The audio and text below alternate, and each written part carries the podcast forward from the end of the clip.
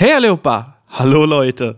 Heute gehen wir gemeinsam ins Restaurant, um Sachen zu bemängeln. Diesmal ohne Anders und Markus.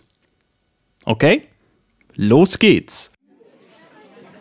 Jetzt sitzen wir also hier im Restaurant und äh, ich habe für uns etwas bestellt.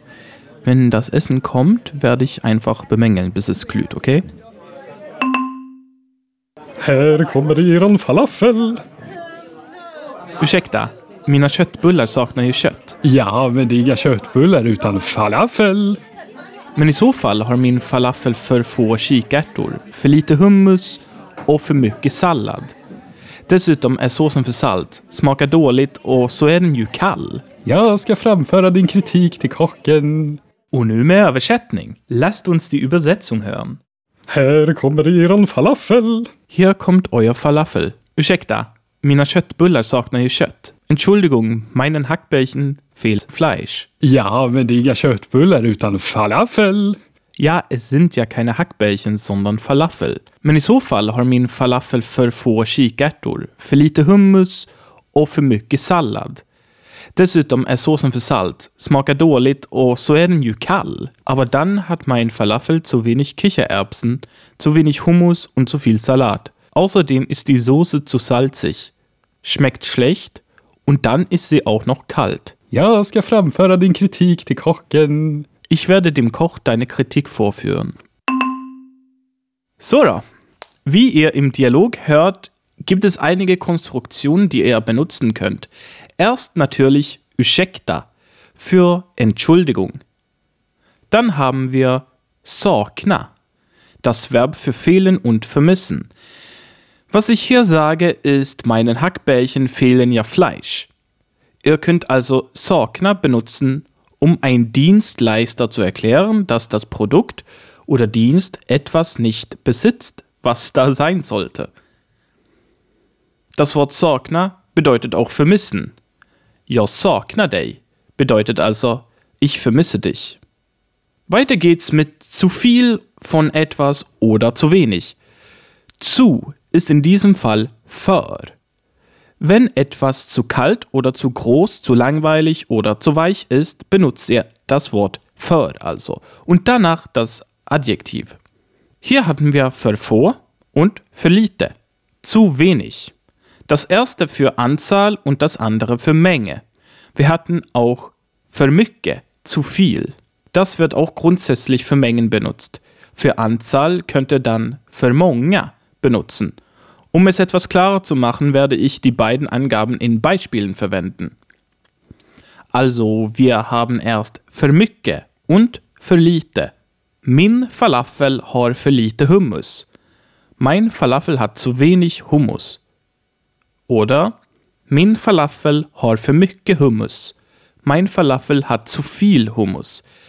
Es geht hier also um Menge, die nicht so bestimmt ist, wie zu viel Wasser, für mycket Vatten oder zu viel Arbeit, für mycket Jobb. Dann hatten wir für många und für få, was eher zu viele und zu wenige bedeuten. Min Falafel har för få kikärtor. Mein Falafel hat zu wenig Kichererbsen. Und min Falafel har för många kikärtor. Mein Falafel hat zu viele Kichererbsen. Hier geht's also um Anzahl.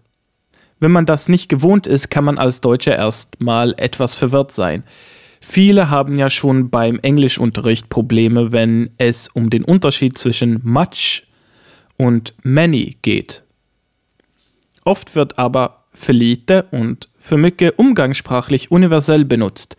Es klingt etwas blöd, ist aber gängig. Am besten lernt ihr diese zwei Ausdrücke dann zuerst, damit es zumindest nur so halb äh, blöd klingt, wenn er gerade nicht weiß, was ihr sagen solltet. Übrigens, habt ihr gemerkt, dass der Kellner eran gesagt hat? Merkt euch, dass das nur gesprochen erlaubt ist. Geschrieben wird es nur er. Okay? Lasst uns ein paar Konstruktionen lernen, die man für Bemängeln benutzen kann. Hier haben wir zum Beispiel Ursäkta, maten är redan kall. Entschuldigung, das Essen ist schon kalt. Wir haben hier also redan, schon und kall, kalt. Dann haben wir ursäkta, maten är för salt. Wir haben also hier för, was wir schon gelernt haben, bedeutet zu und dann salt, was so viel wie salzig bedeutet. Dann haben wir ursäkta, maten smakar inte bra. Entschuldigung, das Essen schmeckt nicht gut.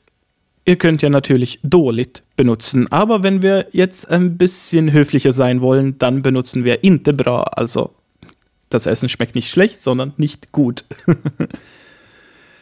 dann haben wir ursäkta, jag beställde und dann ein Gericht. Also ich habe bestellt und dann ein Gericht. Das heißt, ihr könnt das benutzen, wenn ihr das Falsche bekommt. Vielleicht hat der Kellner euch nicht richtig verstanden. Das ist mir schon mal etliche Male passiert. Äh, also ihr könnt dann sagen, ja, bestellte. Dann ein Gericht. Und dann könnt ihr auch inte plus det här sagen. Also, jag beställde irgendwas och inte det här. Und nicht das hier. Und zuletzt haben wir sowas ähnliches. Ursäkta, jag har inte beställt det här. Entschuldigung, ich habe das hier nicht bestellt. Das war's dann für heute. Ich hoffe, ihr seid nicht so unhöflich wie diese Schwede. Auf der Homepage gibt es noch ein paar gute Wörter und Sätze zum Thema Bemängeln und Kritik. Also schaut mal rein und übt das Bemängeln. Seid aber nett. das war's also. Wie hörst Schau mal bei sprichmalschwedisch.com vorbei für zusätzliches und interaktives Material für diese Lektion, Videos und weitere nützliche Hilfsmittel, um Schwedisch zu lernen und werde ein Teil der Sprich mal Schwedisch Community.